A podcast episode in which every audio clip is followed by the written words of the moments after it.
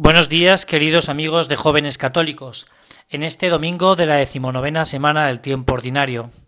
Un pasaje muy conocido por todos como muchos de los domingos, en el que vemos a Pedro que le entran dudas de su fe, porque cuando Jesús está andando sobre las aguas, él pide de forma impetuosa, pues también que se realice ese mismo prodigio en su vida pero cuando empieza a andar por encima de ellas se empieza a hundir porque le entra la duda. La duda de la fe. Podríamos pensar que este pasaje de la vida de San Pedro es una cosa particular o peculiar de este príncipe, de el primero de los apóstoles. Y sin embargo, hay en una ocasión que al Papa Benedicto XVI se le hace esta misma pregunta. Si él ha pasado por noches oscuras, noches oscuras del alma. Y dice que no, no de las totalmente oscuras, pero sí ha experimentado la perplejidad de que pensar de Dios y la pregunta de por qué existe tanto mal. Y el periodista entonces le pregunta ¿y cómo resuelve usted esas dudas? Es lo que pasa en este pasaje del Evangelio.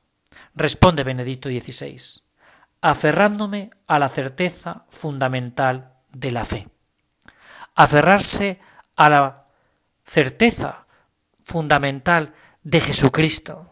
Cuando tú y yo tengamos dificultades, cuando veamos que el mar se encrespa, cuando veamos que, oye, los vientos son contrarios, que hay contradicción, que hay dificultad, interna o externa, no tenemos que pensar que siempre es una contradicción externa, sino de nuestra pereza, de nuestra vanidad, de nuestro egoísmo.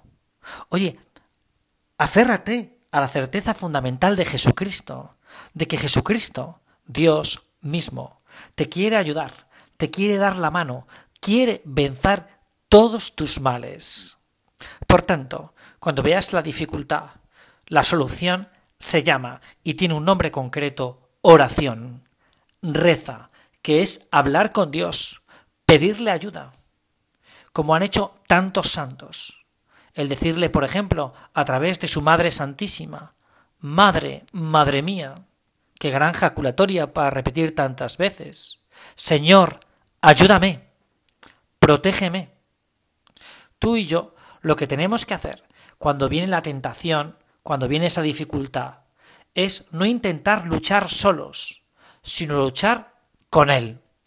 Esto, Señor, lo vamos a hacer entre los dos qué gran jaculatoria y qué modo más concreto y bueno y oportuno y, cómo no, conveniente de actuar. Buenos días y hasta el próximo domingo.